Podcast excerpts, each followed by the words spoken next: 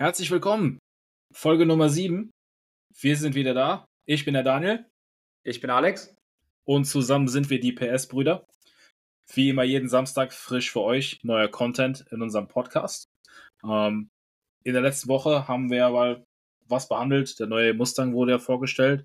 Und da haben wir uns die ganze Woche lang Gedanken darüber gemacht, weil das Auto uns dann doch schon ein bisschen gefesselt hat. Und heute möchten wir mit euch und auch Alex und ich untereinander so ein bisschen ähm, erörtern, ob der Mustang wirklich das halten kann, was er verspricht, was Ford da von sich gibt.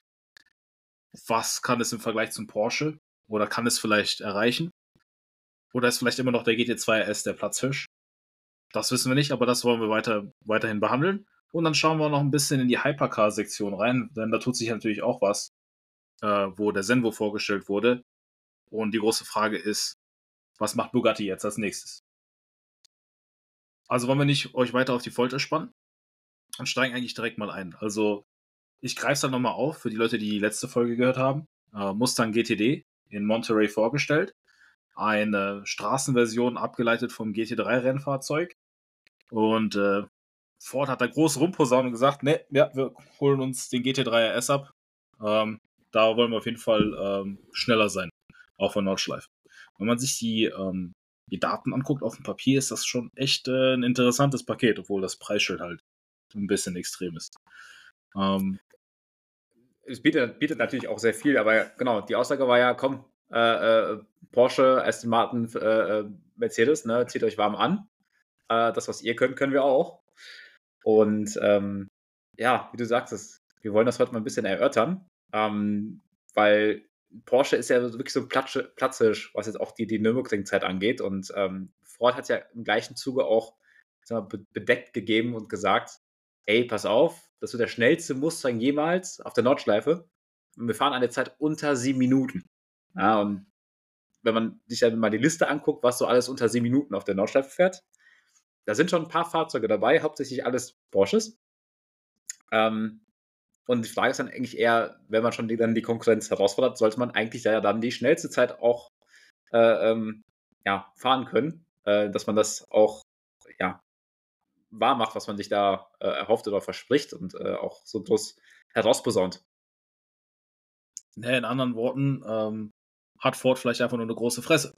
Das möchten wir herausfinden. Die Frage ist dann in dem Sinne ist, könnte es wirklich schneller sein als ein GT3 RS? Ich sag mal Mustangs, äh, wenn du, wenn man, wenn man ähm, den ganzen Videos und Clips auf Social Media traut, sind jetzt fürs Kurvenfahren nicht gerade bekannt.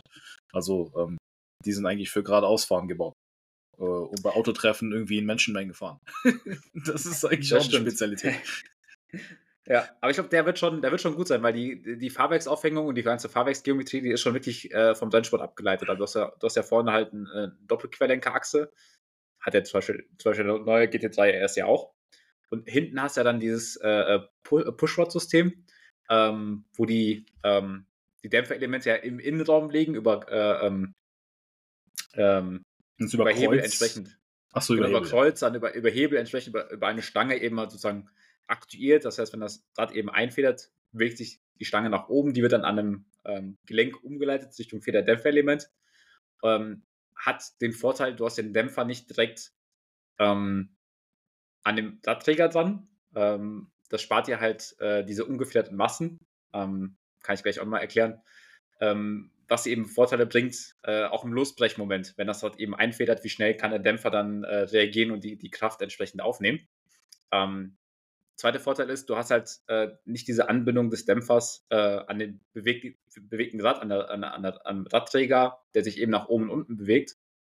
Und ähm, da wird es eigentlich möglichst eine geringe Masse haben, weil ähm, je schwerer die, der Radträger an sich ist, desto mehr musst du ihn dämpfen, desto träger ist er auch, wenn du zum Beispiel über Bodenwellen fährst und desto schwieriger und, und äh, wird natürlich auch die, die, die Fahrwerksabstimmung. Und wenn du das natürlich dann in den Innenraum verlegst, dann ja, ist das schon äh, Richtung Rennsport und äh, ähm, du, du verfeinerst äh, ähm, das Fahrwerk und das ganze Fahrverhalten vom Fahrzeug. Ja gut, du baust das natürlich auch erstmal aus dem Weg und kannst da schön breite Reifen rein in, ins Rathaus stecken. das natürlich auch genau. bei dem Auto auf jeden Fall brauchst. Ich glaube, 345er Pellen waren da hinten drauf. Ähm, das ist natürlich schon ein Mordsding. Eine Sache, die ich gelesen hatte, jetzt weiß ich nicht, ob du das ähm, dich das jetzt überrascht oder ähm, du das erklären kannst. Ich glaube, was äh, die, die hinteren Dämpfer, den hinteren Dämpferaufbau anging, war irgendwie, war so erklärt, also laut Aussage des, äh, des CEO, der das ganze Produkt an sich vorgestellt hat, war ja, dass die, ähm, das Umlenkverhältnis 1 zu 1 ist. Also manchmal hast du ja, glaube ich, je nachdem, wenn du mit anderen ähm, Anwendungen, wenn du Push-Out-Systeme baust, ähm, verschiedene äh, Bewegungsverhältnisse ähm, vom, von diesem Kipphebel zum Dämpfer selbst. Aber was wäre der Vorteil, wenn du jetzt so ein gleichmäßiges Verhältnis äh, herstellen kannst?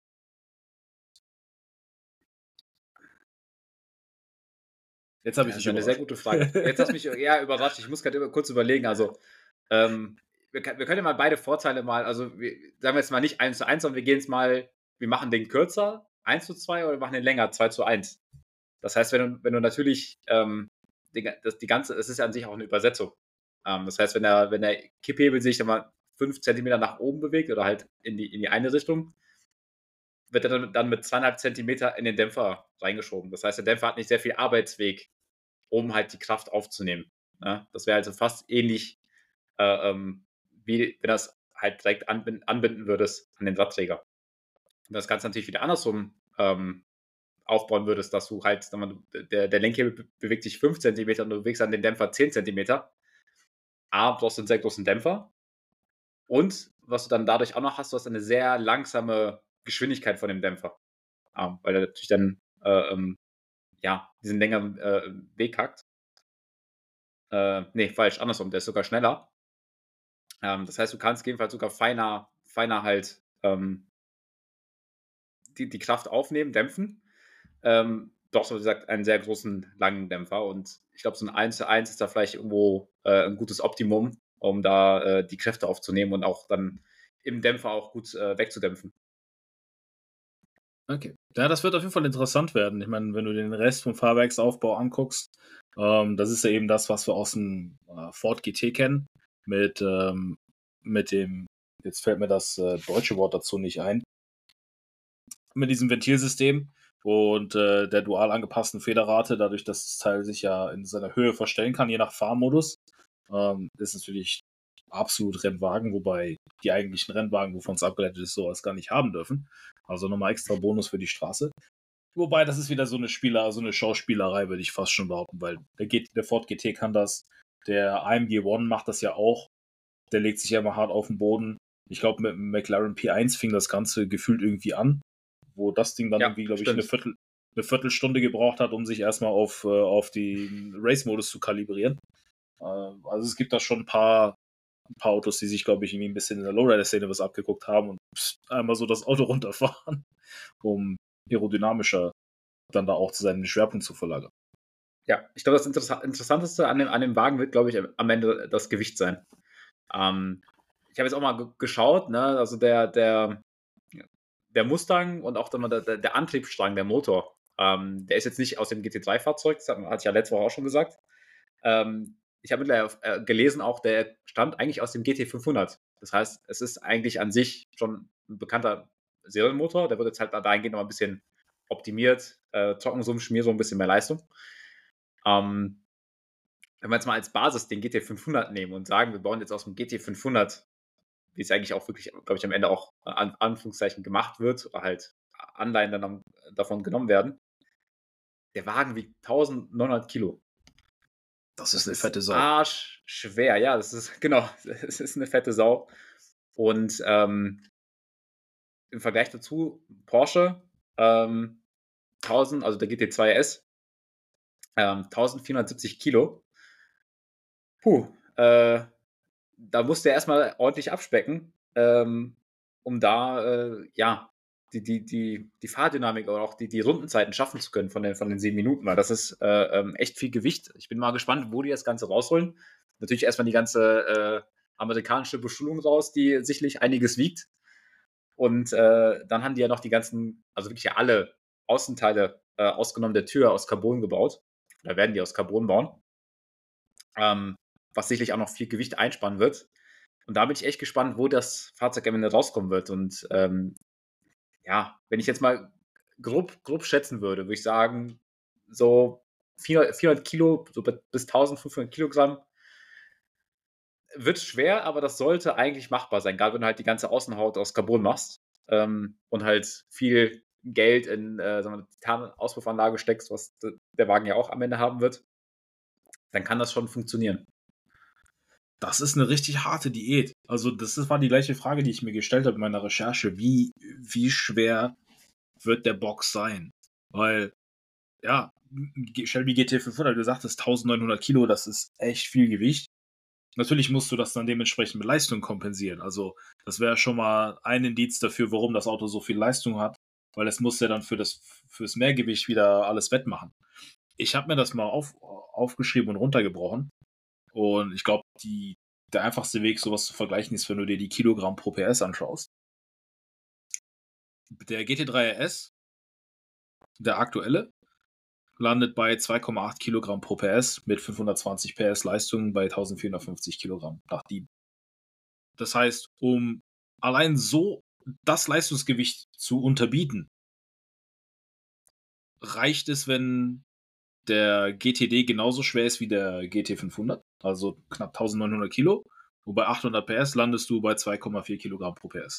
Also hast du 400 Gramm, um 400 Gramm den Porsche geschlagen.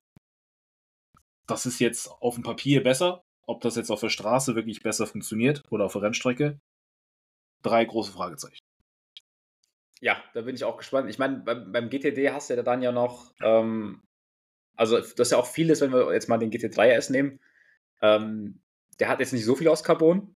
Äh, äh, die Anbauteile, das Kotflügel, äh, Fronthaube, das Dach und der Flügel äh, sind aus Carbon und ein paar Fahrwerksteile. Das ist jetzt nicht so viel äh, ähm, Gewichtsersparnis, was die da äh, vorangetrieben haben bei den Wagen. Und wenn du halt den Mustang anguckst, die, die, die versuchen da alles, um da Gewicht draus zu werfen. Ne? Und ähm, ja, ja das wie gesagt, ich bin gespannt, äh, ähm, was das wird. Wie du sagtest, 525 PS. Ähm, wenn du jetzt den GT2 RS an, anguckst, äh, ähm, 991, äh, der hat ja seine 700 PS gehabt. Ähm, hat auch ja. 1000, 1470 Kilo gewogen. Ähm, also knapp 200 PS als der aktuelle GT2 RS. Ähm, jetzt habe ich den Faden verloren, wo ich eigentlich hin wollte.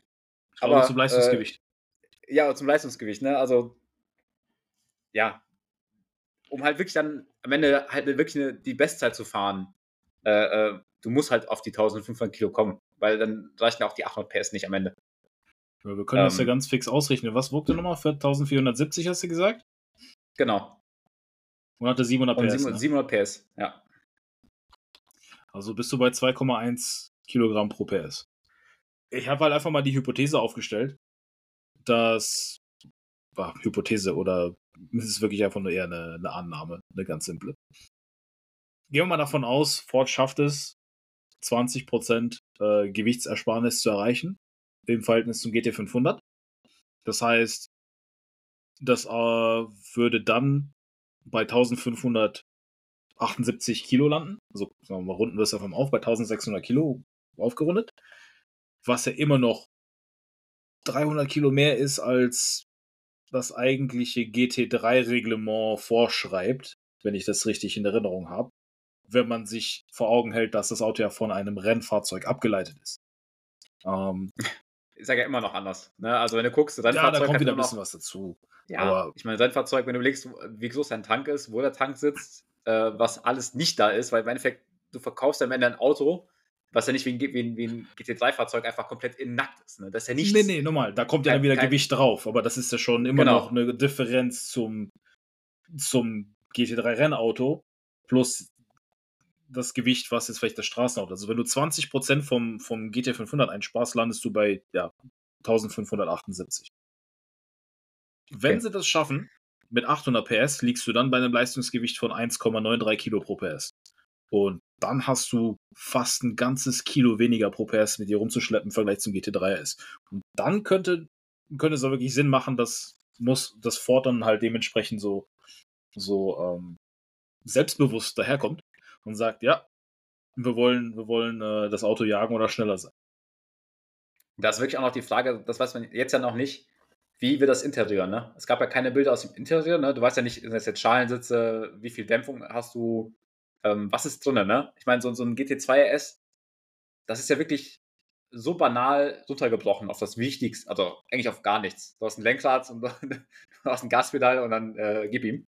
Ähm, du hast ja teilweise du die Klimaanlage abbestellen, ne? Ich glaube nicht, ob, ich weiß nicht, ob die dich da trauen, äh, beim amerikanischen Fahrzeug die Klimaanlage ähm, weg, also wegzulassen. Ich kann es mir nicht vorstellen. Ähm, oder auch das Radio. Ich, nee, ja, die Amis, deine... das soll halt ein, äh, äh, vom Rennwagen abgeleiteter Wagen sein. Aber ob die auf die Komfort-Features komplett verzichten werden, das, das wird am Ende die Frage. Auf gar keinen Fall. Also Klima muss rein und irgendwie muss Country-Musik gehört werden. Und irgendwo muss ich meine Super Size Cola auch nur abstellen können, wenn ich vorher im, oh. im Drive-Thru mir einen Burger geholt habe. Guter Punkt. Und da sollten wir darauf achten, äh, wenn, der, wenn der Wagen vorgestellt wird, ob der das hat. Das wird mich echt interessieren. Hat der, hat der, GT, hat der, ähm, der Ford GT eigentlich äh, äh, Cup Holders? Ich glaube ein. ein, okay. Ich glaube ein. Vielleicht haben sie dazu gelernt. Ja. ja. natürlich muss das Ding welche Becherhalter haben. Also wiegt der schon mal äh, ein Liter mehr, weil das ja in Amerika die großen Behälter, also äh, hat schon mal ein Kilo mehr. Ja. Gut, kommt natürlich auch wieder auf den Fahrer an, ne? aber, aber zurück zum Gewicht, oder wir sind immer noch bei Gewicht. Jetzt, jetzt musst du halt mal dahin, dahingehend denken, okay, mal angenommen, die schaffen es, also mit, mit der Gewichtsersparnis würden sie halt den GT3 RS unterbieten. Jetzt ist die Vermutung, okay, was, was kann dann der neue GT2 RS dann, wenn er kommt? Weil die große Frage ist ja immer noch, bleibt Porsche der Platzhirsch in dem Ganzen?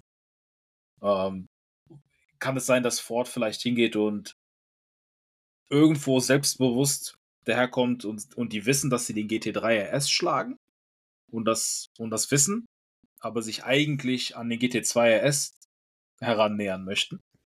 Weil wenn du jetzt zum Beispiel einfach nur das Motorenkonzept anschaust, ähm, der GT2 RS hat einen aufgeladenen Motor und der GTD hat einen aufgeladenen Motor, weil er einen Kompressor vorne drauf, drauf sitzt. Es ist kein Saugmotor wie beim Rennwagen, wo halt Saugmotor wie beim GT3 ist. Das Lustige ist jetzt, wenn du, ich habe jetzt mal ungefähr versucht, das so Pi mal Daumen aufzuschreiben. Keine Ahnung, was, was an Leistung da rauskommen würde bei dem, äh, beim GT2 RS. Ähm, da soll ja ein Hybridsystem anscheinend reinkommen beim nächsten Auto, was von dem ähm, LMDH Le Mans Auto abgeleitet ist. Also, ich habe jetzt mal grob geschätzt 1560 Kilo. Das ist jetzt so die Zahl, die schmeiße ich mal in den Raum für ein GT2S.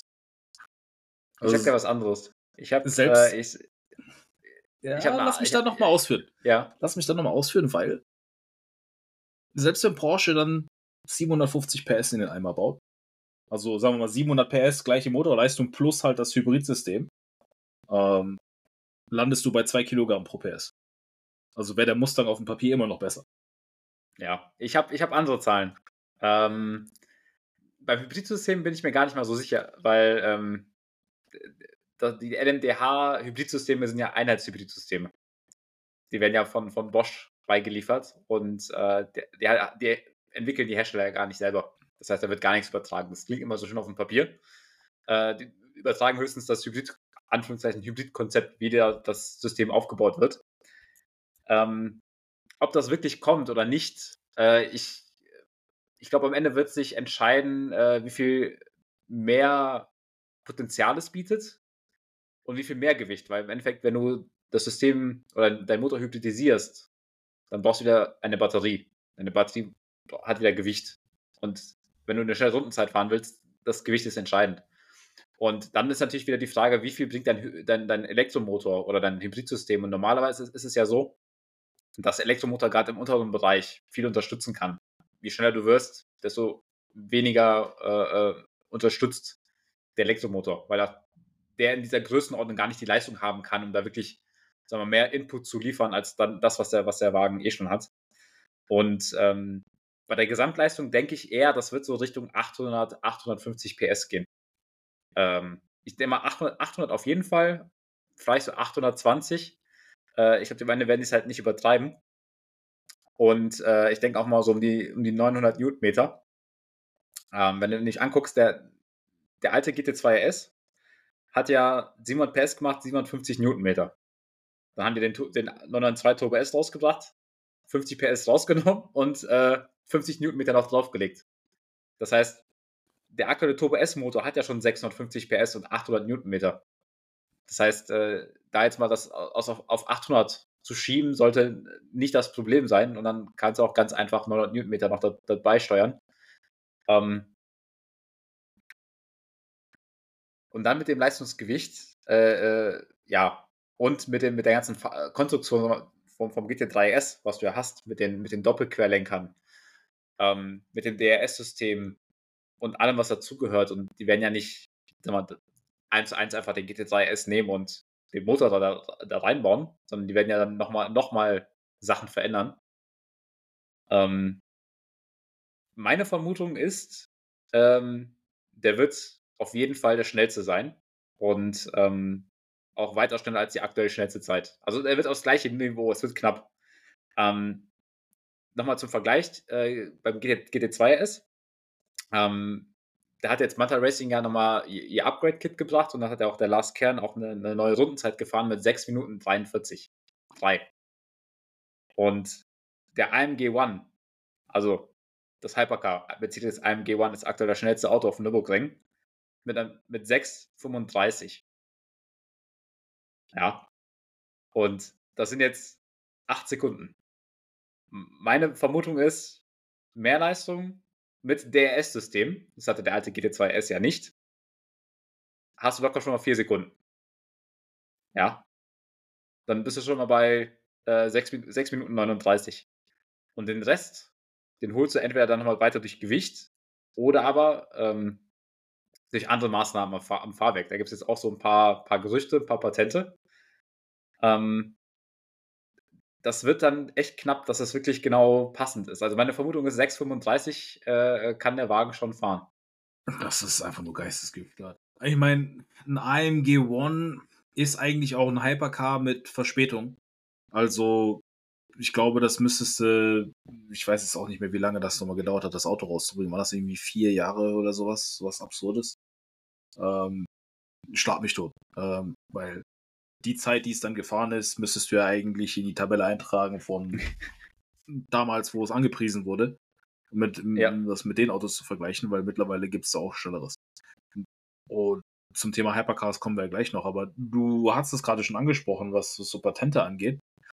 Ähm, was ich mich halt frage ist, abgesehen von der Leistung, was für Features kommen dann noch im GT2S? Was willst du denn dann noch machen? Du hast ja gerade gesagt, Fahrwerk. Und ich glaube, du hast dich da ein bisschen eingelesen. Dann äh, ja. erzähl mir das mal.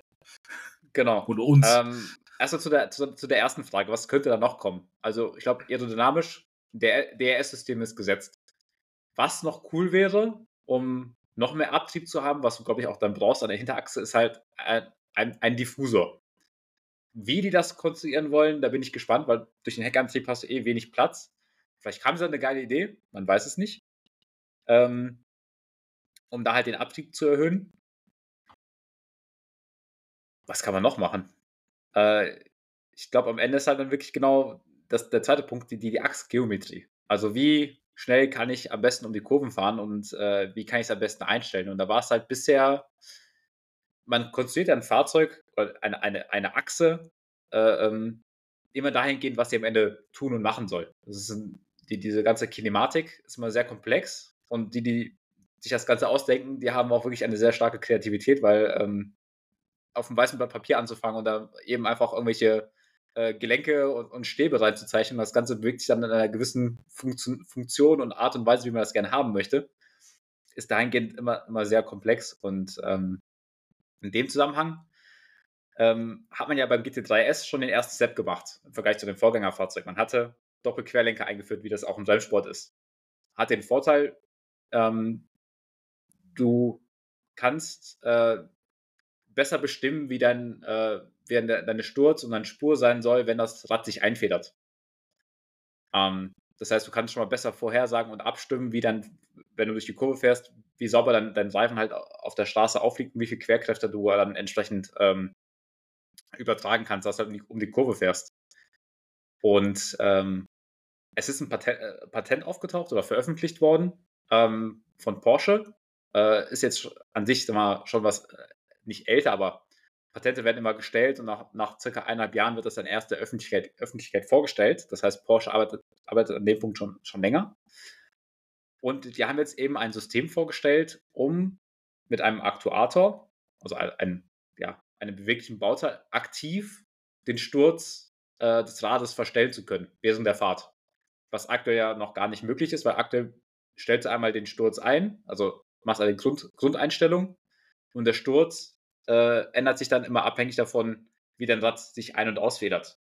Und wenn, durch diese neue Konstruktion, das, durch, durch das neue Patent, hast du eben die Möglichkeit, vielleicht einfach während der Kurve oder beim Kurvenausgang deinen Sturz so zu verstellen, dass du viel besser und viel mehr Kraft in, äh, sagen wir jetzt, das heißt, du fährst in die Kurve und willst mehr Auflagefläche haben und verstellst den Sturz.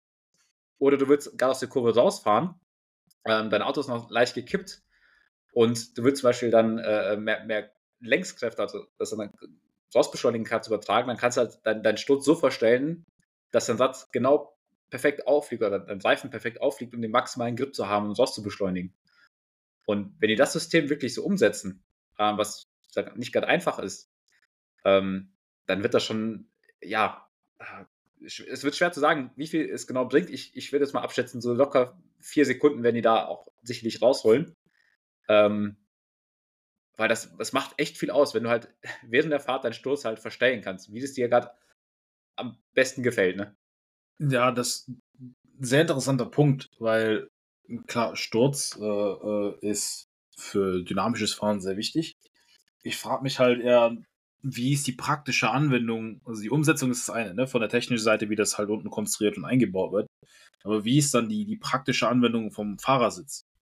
Ist es auch eine fein justierbare Sache, wo, ähm, wo du wirklich im, im Kommastellenbereich den Sturz einstellst?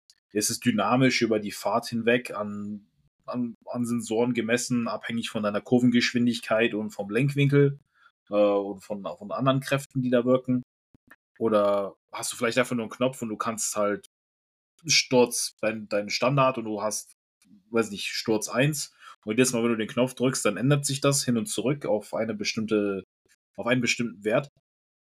Ich meine, the sky is the limit, ne? Also du kannst da, glaube ich, viel, viel machen oder ist es richtig hardcore und die bauen das irgendwie so GPS gesteuert äh, und nee. dynamisch dann ein. Das wäre natürlich auch noch so richtig hardcore. Also meine Vermutung, äh, ist, dass die, ähm, klar, die werden alle, alle äh, ähm, Werte einlesen. Das heißt Querbeschleunigung, äh, Gripniveau, äh, Schlupf, äh, äh, Lenkwinkel, Giermoment, also ob das, wie das der Wagen sich gerade eindreht. Das alles werden die mit, mit aufnehmen. Ich glaube, am Ende wird es ähm, der Fahrer sein, auf den es ankommt. Weil er entscheidet am Ende, wann der Sturz wie verstellt wird, aber nicht indem er halt irgendwas einstellt, sondern eigentlich am Ende, wie stark er aufs Gaspedal drückt. Und wie schnell er dann das Lenkrad sozusagen wieder gerade stellt. Weil das wird halt, das werden halt diese, diese Veränderungen sein, die das System dann detektieren wird. Dass, dass du sagst, okay, ich komme jetzt aus der Kurve raus, ich mache das Lenkrad auf, tritt aufs Gaspedal und dann in dem Moment weiß das System, okay, wir fahren jetzt gleich geradeaus, ich kann den Schutz verstellen, ne? Und ähm, da muss natürlich auch als Fahrer halt den, den Mut haben, weil wenn der Sturz sich nicht verändern würde und du gibst halt Kraft da rein, wo du normalerweise weißt, wenn ich jetzt mehr Kraft auf den Reifen gebe, der, der kann es nicht übertreiben, dann drehst du dich. Dann fliegst du ab und dann ist Feierabend. Das heißt, du musst eigentlich vom Kopf her als Fahrer dann auch das Gefühl haben oder du musst wissen, okay, ich kann jetzt auf den Pinsel gehen. Eigentlich kann das Fahrzeug, also von der Reifenstellung, der Wagen das gerade nicht, aber in 100 Millisekunden, 200 Millisekunden, abhängig davon, wie schnell das System dann ist, stellt sich der, stellt sich der Reifen eben passend hin und du kannst die Kräfte übertragen. Und das wird, glaube ich, am Ende dann der Punkt sein.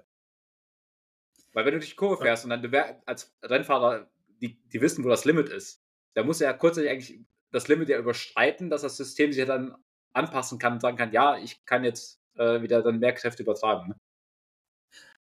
Boah, da bin ich gespannt. Also das muss dann, wenn das wirklich, das macht Sinn. Für mich macht das perfekten Sinn. Äh, bin mal gespannt, wie das dann wirklich, sollte es kommen, in, in praktischer Anwendung aussieht, weil äh, das wäre halt nochmal Next Level. Ähm, vor allem auch Live-Verstellungen. Gut, vorne an der lenk lenkenden Achse ist es eine, aber wenn du jetzt beim Porsche denkst, hinten an der angetriebenen, angetriebenen Achse, ich meine, hat es natürlich auch massive Auswirkungen, so wie wie viel, wie viel Kontaktfläche du halt mit der Straße generierst. Das muss ja irgendwo ähm, pari sein. Zumal ja. das Ganze ja, also muss dazu sagen, das Ganze ist ja nicht mal, also es, es war ja auch, also ich bin ja drauf gekommen auf dieses Patent, weil es waren in verschiedenen Zeitungen, konnte man das lesen. Hier Patent, äh, Porsche hat ein neues Patent und kann jetzt Sturz verstellen und innovativ und alles. Und dann äh, Patent ist mal so, gibt es mal diesen Punkt, man muss sich auf etwas, auf eine bestehende Technik beziehen, um dann da, dahingehend nachzuweisen, dass dein neues System halt ähm, innovativ ist und was Neues bringt. Und äh, Porsche hat das auch gemacht und es, das Patent, also das Patent, worauf sie sich beziehen, ist auch ein Patent, um halt äh, den Sturz zu verstellen und kommt eigentlich aus der, aus der Landwirtschaft. Das hat ein Landwirtschaftsunternehmen, äh, ich glaube 2016 oder so, patentiert. Und äh, die haben das Ganze gemacht, indem die einfach äh, den Querlenker in der Länge verlängern, äh, verändern. Ähm, das heißt, an sich äh, überleg mal Landwirtschaftsbereich. Die überlegen, die überlegen, wie man eine Sturzverstellung machen kann. Ja, gut, wenn du da nochmal so. Freizeit, aber wenn du so einen Acker pflügst, der ist halt relativ uneben. Vielleicht brauchst du halt ein bisschen mehr. Ähm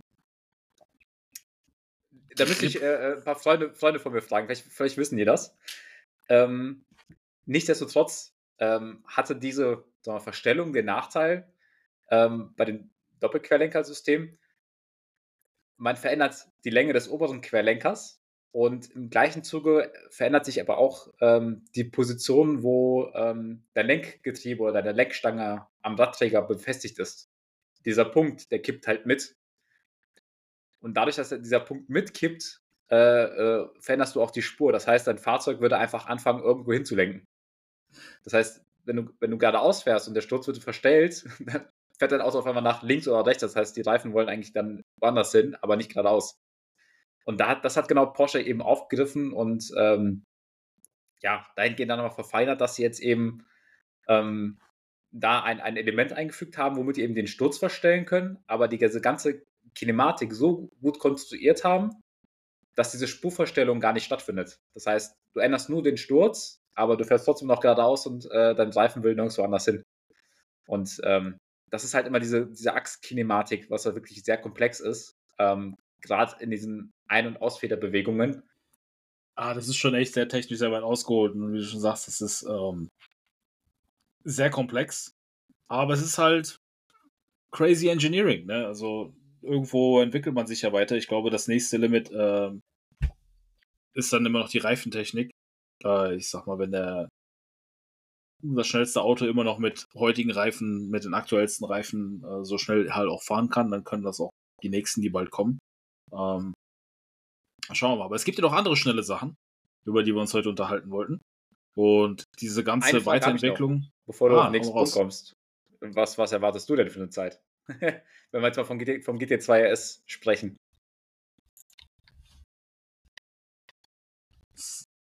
Also ich meine, 6,643 fängt der aktuelle, ne? Aber was denkst du, wo, wo es hingehen könnte? Denkst du, dass der wird den AMG One schlagen? Boah, das ist, das ist schwer zu sagen. Also schlagen weiß ich nicht, aber ich würde ich würd sagen, der ist gleich schnell. Das, da könnten wir hinkommen. Okay. Ich bin ein bisschen. Dann ist dann die, immer noch die Frage, wo kommt der Mustang GTD raus? Ne? Mit dem haben wir angefangen. Ähm, ich habe jetzt mal noch ein paar Zahlen rausgesucht, äh, um das jetzt mal das Thema jetzt sozusagen endgültig abzuschließen. Und dann müssen wir mal wirklich darüber sprechen, ähm, wenn die das Ganze vielleicht nächstes Jahr, eher übernächstes Jahr gefahren sind. Meine, der Wagen wird, wurde jetzt präsentiert. Äh, geplante Auslieferung der ersten Fahrzeuge ist für Ende nächsten Jahres vorgesehen. Das heißt, die haben noch ein bisschen Entwicklungszeit. Ähm, das heißt, ich gehe auch eher davon aus, die werden in zwei Jahren äh, die Zeit fahren, wenn der Wagen dann schon in Serienspezifikationen gebaut wird weil die bis, bis zur letzten Minute anfangen, äh, da äh, ähm, zu testen. Vielleicht auch zu, zum Ende des Sommers nächsten Jahres. Ähm, zu den Zeiten. Ein GT4 RS, der aktuelle äh, Cayman GT4 RS, äh, fährt eine Zeit von 7 Minuten 9. Das heißt, den müsste der erstmal locker schlagen, wenn die schon mal sagen, der fährt schneller als 7 Minuten. Und ich meine, wollen wir vom, vom Preisniveau mal schauen, ist das schon sehr viel günstiger. Ähm, dann nächste, äh, aktuelle GT3 RS. Äh, 6 Minuten 49. Das wird, äh, glaube ich, sportlich. Und dann kommt auch schon direkt dahinter der äh, AMG GT Black Series mit 6 Minuten 48. Ähm, was schon verdammt schnell ist. Ne? Und, dann, und dann hast du eben noch die, die beiden GT2 RS-Zeiten mit 6 Minuten 47 ähm, für die normale Straßenvariante und eben mit dem Manta-Kit 6 Minuten 43. Und das wird dann, glaube ich, echt, äh, äh, äh, ja, ich bin da gespannt, wo der, wo der am Ende, Ende rauskommen wird. Ob er wirklich, sagen wir es mal so, wenn er, wie wir gesagt haben, wenn das Leistungsniveau etwa identisch ist, vielleicht mit dem, mit dem kommenden GT2 S, dann müsste er eigentlich auch fast die Zeit fahren, die wir jetzt gerade abgeschätzt haben, vielleicht für den, für den, für den äh, GT2 S, wenn wir jetzt das Fahrwerk mal rausnehmen und mehr Leistung in DRS dazu nehmen, dann müsste der eigentlich auch bei 6 Minuten 40 etwa landen. Ja, dann müsste er auf jeden Fall schneller sein als das äh, Vorgängermodell GT2 S. Ja, das, das also das musst du, glaube ich, mindestens schlagen. Wenn, ich glaube, wenn du das nicht schlägst, dann, äh, dann, dann hast du sehr schlechtes Marketing betrieben. Und äh, da, äh, ja, die Fresse ist zu weit aufgemacht. ja. Bleiben, es bleibt spannend. Es bleibt auf jeden Fall spannend. Geil. Aber was auch spannend ist, und jetzt, jetzt möchte ich mein Thema anschneiden, ist natürlich auch, dass da weiterhin diese, diese, ähm, dieser Wettbewerbskampf bei den Hypercars. Und wir haben es ja letzte Woche angeschnitten, ähm, der Senvo Aurora wurde vorgestellt. Senvo als, an sich als Marke gibt es schon was länger. Die haben da so halt diese, ein, dieses eine Auto eigentlich gebaut. Äh, mit so einem schön wackeligen Spoiler, der sich da dann ein bisschen hinterkippt. Die haben jetzt halt ein Auto vorgestellt, was auf dem Papier ähm, schon extrem ist. Äh, ich fasse es halt nochmal zusammen. 6,6 Liter V12, Quad Turbo, also vier Turbolader, im heißen V ange, angeordnet. Ähm, Motorleistung 1250 PS ähm, und noch Elektromotoren, die in der Tour-Variante 600 PS leisten. Das heißt Systemleistung 1850 PS mit einem Gewicht von 1450 Kilo, sprich Leistungsgewicht 1,17 PS pro Kilo. Ähm, und ähm, ich muss das auch noch umrechnen, fällt mir. Äh, und dann hast du den Agil, der für die Rennstrecke konzipiert ist. Äh, lustigerweise hat er weniger Leistung. Mit 1450 PS. Also der nimmt nur ähm, 200, also 1450 Systemleistung und dann nur 200 elektrische PS nimmt dann dafür mehr Motorleistung für die Rennstrecke, wiegt aber auch nochmal ein bisschen weniger. Sehr interessant, weil die Frage ist jetzt, wir wissen, der Chiron läuft ja auch irgendwann aus, aber die Marke Bugatti wird ja weiterhin bestehen bleiben. Äh, beziehungsweise dadurch, dass sie jetzt durch äh, Remats äh, auch äh, geleitet wird oder ähm, besessen wird, wird da irgendeine Elektrifizierung natürlich kommen. Aber könnte es sein, dass Senvo der neue Vorreiter ist? Ist Bugatti jetzt immer noch so geil? Oder wird es immer noch so geil bleiben? Was, was kommt da jetzt noch? Ich meine, Bugatti wurde ja dahingehend bekannt. Ähm, die haben ja damals die Technik ausgereizt, ne? Mit dem W16, Quad Turbo und haben ja alles reingeschmissen, was ging, ne? Und haben ja gezeigt, also äh, äh mit viel, viel Geld und viel Ingenieurskunst kannst du da wirklich äh, ähm, ja, ein, ein sehr exklusives und teures und schnelles Fahrzeug bauen. Ähm, die Zeiten haben sich aber, glaube ich, geändert dahingehend. Ne? Also, das sieht man jetzt beim Senvo. Wenn du, wenn du schon so ein kleiner, kleiner Hersteller da äh, äh, so, so ein Fahrzeug konzipieren kann und, und entwickeln kann, äh, dann bleibt am Ende die Frage, was macht dann halt ein Bugatti? Ne? Haben die noch die Expertise oder halt, äh, ähm, inwieweit können die sich denn davon noch, noch absetzen, zu sagen, hey, wir sind jetzt die schnellsten oder die, die besten? Die zweite Frage ist auch, wollen die das am Ende überhaupt noch, ne? Weil ich, mein Gefühl ist eher so, dass ähm, dieses Leistungsrennen, was, was der Bugatti mal, mal angeführt hatte, das, das, das Thema ist Geschichte. Also da wird jetzt, da kommt jetzt der Senvo, dann hast du noch, noch Königseck mit dem Gemera und, und äh, äh, Schlag mich tot. Ähm, die hauen da Leistungszahlen raus, ne?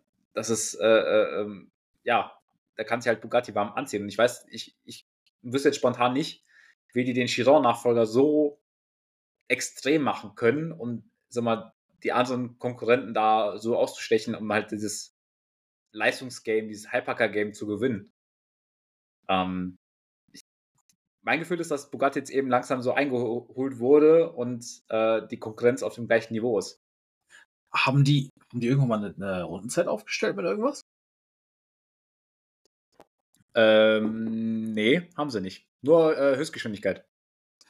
Ja, gut, dadurch kann man sich, das ist halt eine Art, sich zu profilieren. Der, zumindest auf dem Papier fährt der Senvo über, auch über 400. Also, das ist jetzt nichts Dolles mehr. So.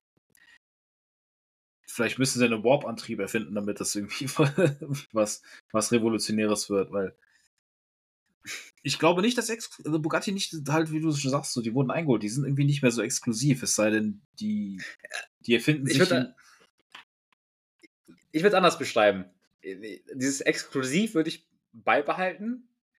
Die sind aber nicht mehr einzigartig äh, dahingehend. Was ich glaub, glaube, wo, wo, wo ähm, Bugatti immer noch Spitzenreiter sein wird, und auch, der wird auch keiner, keiner drankommen, ist einmal, glaube ich, die, die, die Bauqualität und die Materialien, das Interieur, das Design. Diese, dieses, wenn du, wenn du, guck dir den, den Senvo an, guck dir den Königseck an und dann vergleichst du halt daneben so, so ein Bugatti. Gefühlt kannst du mit Bugatti auch immer noch zum Brötchen, äh, Brötchen holen gehen, äh, ähm, fahren oder nicht gehen fahren, aber äh, äh mit dem Auto halt zum Bäcker um die Ecke fahren, ne? Weil der halt eine gewisse Alltagstauglichkeit verspürt, ne? Er ist halt Stimmt. halt nicht vom Interieur nicht so übertrieben auf, auf Extreme ausgelegt, sondern du hast halt die Leistung, aber auch diese, dieses äh, teure, luxuriöse, exklusive. Und dann sieht man immer, was die halt für One-Offs halt auf die Straße bringen, wo die jetzt, keine Ahnung, haben sie ja in, in, in Pebble Beach ja auch vorgestellt. Äh, ein, ein Chiron, wo die äh, per Hand äh, ähm, alle alten Bugattis mal draufgemalt haben, was unendlich viele Stunden gedauert hat. Das wird halt ein anderer Hypercar-Hersteller nicht machen, weil der hat die Kapazitäten oder auch das Geld dafür gar nicht. Ne? Und die, die schaffen es halt nochmal, dieses wirklich exklusive, luxuriöse halt da reinzutragen. Ich glaube, am Ende wird das der Punkt sein, wo, äh, äh, wo Bugatti dann vielleicht exklusiv bleibt. Ähm, aber sind nicht mehr das, das Beste vom Besten, was halt das ganze Fahrzeug angeht. Ja, so richtige krasse Vergleiche oder Fahrvergleiche haben wir eh nicht gesehen. Ich meine, A sind die Autos schweineteuer und davon gibt es nicht viele. Die will halt nicht unbedingt jeder mal wegschmeißen.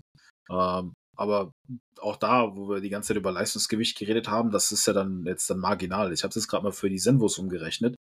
Die sind unter einem Kilo pro PS in beiden Varianten. Das heißt, Bugatti müsste allein schon leistungstechnisch ähm, und die waren ja immer schwer. Dieses darf ja, man nicht vergessen. Also Bugatti ist, ist immer so ein. Ja. Selbst wenn du jetzt einen V8 da einbaust, aber dann Hybridisierung mit einem, mit einem dicken Akku, da wirst du, da wirst du nicht leichter werden. Du wirst vielleicht tendenziell sogar noch schwerer werden. Das du heißt, schwerer, du, musst, du kannst da noch mehr, mehr Leistung reinschmeißen. Ne? Ein Elektromotor ist immer noch äh, äh, vom Leistungsgewicht halt besser. Ähm, das heißt, du wirst an sich dann leichter, aber die Frage ist dann auch, wenn du halt, äh, das ist ja eigentlich auch schon bekannt, ne? du schmeißt den W16, was ja auch so, so ein Unikat war, äh, schmeißt du halt raus, kriegst du auch gar nicht mehr zugelassen oder halt abgasnormmäßig halt schwer. Ähm, und baust halt das ein, was die Konkurrenz ja eigentlich auch schon seit Jahren einbaut, weil ähm, das ist so das, was man normalerweise entwickelt. Ne? Also V12, V8, ähnliches, ne? Ja, ich meine, du brauchst ja dann auch den Bauraum. Das ist ja wirklich einfach mal die Hälfte der Zylinder. Also wirklich der halbe Motor ist einfach weg. So. Ja. aber da musst du halt, wenn du halt aus Endkundenperspektive da drauf guckst, worauf guckt der Kunde? Der guckt natürlich auch auf die PS-Zahl. Einfach nur, um eine, weiß ich, eine gewisse, gewisse Art, sich mit anderen zu vergleichen ist. Wie schnell ist mein Auto, wie viel Leistung hat es? Und da muss dann aber mindestens eine 2 vorne dran stehen im vierstelligen Bereich. Ja, Damit da wird es auch. Also das, das glaube ich schon. Ich bin dann gespannt eher, was sie halt dann für, für, für einen Motor einbauen werden, weil es, es ist ja bekannt, der wird ja ähm, hybridisiert ähm, mit der Technik von Rimac. Und dann ist, die, dann ist eher die Frage, wie bauen die das Ganze aus, auf und wie viel Leistung erhalten die einzelnen Komponenten. Und ich glaube, mit zwei da vorne wird, äh, wird standardmäßig sein. Und ich glaube eher, Vermutung, ähm, dass die Elektroleistung gegebenenfalls sogar mehr ist als die Verbrennerleistung. Das war ja bis jetzt eigentlich in keinem System der Fall. Also kein Hersteller hat bis jetzt, ich muss jetzt mal gucken, äh, bei, bei Königseck. Ähm, nee, ich glaube, da war es auch nicht. Der Königseck hat auch mehr Motorleistung als Elektroleistung. Ja, beim aktuellen Gemera, also beim, beim Gemera bin ich mir gar nicht ganz sicher. Er hat ja den, den, diesen tollen ähm, Vierzylinder gehabt. Oder äh, hatten die ja. Ähm, ich weiß nicht, was der, was der Wagen an Gesamtleistung hatte. Äh, ich glaube, das waren auch über 2000 in Systemleistung. Ja, 2300 war jetzt mit dem neuen V8, den wir vorgestellt haben. Ja. Äh, auf Basis E85. Ähm, sagt, da muss man mit Bugatti halt auch hin, ne? Oh, Aber ich finde gerade keine Angaben für, für, den, für den reinen Verbrenner. Ah, schade. Na, wie dem auch sei. Also es ist nach wie vor ähm, spannend. Aber dann noch, wenn du guckst, wie lange es Königsegg schon gibt. Klar, Bugatti als Marke gab es natürlich wesentlich länger, aber Königsegg macht ja keine schlechten Sachen, aber warum ist Bugatti dann immer noch so viel prominenter als Königsegg gefühlt? Ich habe jetzt die Zahlen gefunden, mal kurz noch das, noch, das noch zu ergänzen, dann beantworte ich deine Frage.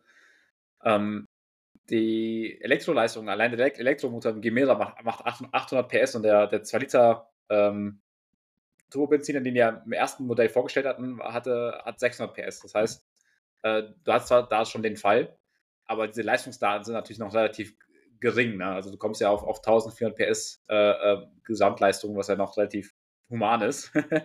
Wenn du halt guckst, was halt dann so vielleicht so ein äh, zukünftiger Bugatti machen muss. Und ähm, dann haben sie, haben sie natürlich dann äh, ähm, mit dem V8 auch wieder den Fall gehabt, 1500 PS plus 800 PS Elektromotor. Ähm, da bin ich mal gespannt, wie, wie das ähm, Siemens machen wird. Ob die da vielleicht sogar halt 50-50 bei der hohen Leistung äh, gehen werden. Und äh, zu deiner Frage oder halt deiner Aussage, ähm, dann nehme ich wieder meine, meine, meine Aussage von gerade eben auf. Es ist am Ende halt, glaube ich, dann wirklich das Interieur, was, was den, den Bugatti und vielleicht auch die Geschichte äh, dahingehend äh, differenzieren wird vom, vom Königseck ähm, weshalb du halt Bugatti haben willst. Das ist dann wirklich nur noch, nur noch der Name, den du kaufst, ähm, der das Edle verspricht und auch das Interieur. Ähm, weshalb man halt, man halt Bugatti fährt. Einen anderen Grund äh, habe ich nicht, ehrlich. Äh, man müsste vielleicht, vielleicht mal nach Monaco fahren und, und, die Leute interviewen, weshalb die Bugatti gekauft haben, aber ähm, möglich ist bei den Leuten auch, äh, es ist ja bekannt, Bugatti-Kun hat ja durchschnittlich äh, 43 Autos. Vielleicht hat er auch Vielleicht ist ihm am Ende das auch ganz auch egal und der kauft halt einen Königsegg und einen Bugatti und dann äh, die, stellt sich die Frage am Ende gar nicht. Stimmt, die kaufen wahrscheinlich einfach einen von jedem oder zwei, weil das ist dann, na gut, in dem, in dem Preissegment in der, in der, in der Liga kannst du das auch nicht mal mehr als Auto betrachten. Das ist ja mehr wie, wie eine Uhr, die du mal trägst oder wie das schöne Paar Schuhe oder Kunst, die du dir irgendwo ins Wohnzimmer stellst oder an die Wand hängst. Ähm, das ist äh, ja eine andere, eine andere Liga an Besonderheit, mit der du halt wirklich eher den, den Wert assoziierst oder es ist halt so viel wert, wie jemand ist, wert ist, bereit ist, dafür zu bezahlen. Und viele Leute sind halt bereit, sehr viel Geld dafür zu bezahlen, für diese Exklusivität.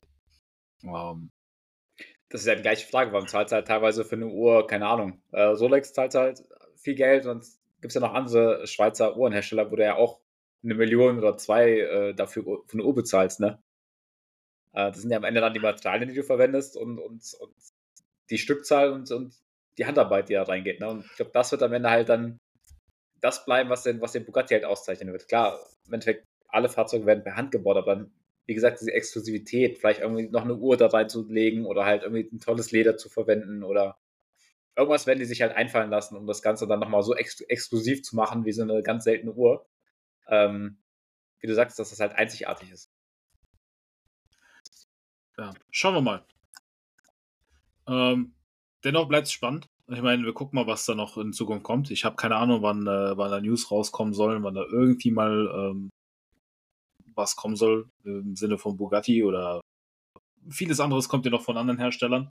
Ich meine, so Hypercars ähm, schießen jetzt nicht wie Pilze aus dem Boden, aber das sind halt schon so Boutique-Sachen, die dann hier und da mal aufkommen, wo irgendjemand irgendwas baut. Ähm, aber ich glaube, dass wir verfolgen da lieber näher das Hauptthema und warten bis Ford dann einfach mal ähm, auch Butter bei die Fische macht und zeigt, was sie wirklich können. In diesem Sinne, wir danken euch fürs Zuhören. Ähm, wir, wir hoffen, ihr hattet Spaß. Heute wurde es mal ein bisschen technischer. Ähm, ich hoffe, wir haben noch ein bisschen was gelernt von äh, Alex technischen äh, Erläuterungen. Ähm, wie immer, folgt uns, lasst uns ein Like da, ähm, teilt eure Kommentare mit uns. Äh, ihr findet uns auf Instagram, at Podcast und überall da, wo es Podcasts gibt. Äh, Amazon Music, Spotify, äh, Apple Podcasts und natürlich auch YouTube. In diesem Sinne, vielen Dank. Bis dahin und bis nächste Woche. Adios. Ciao.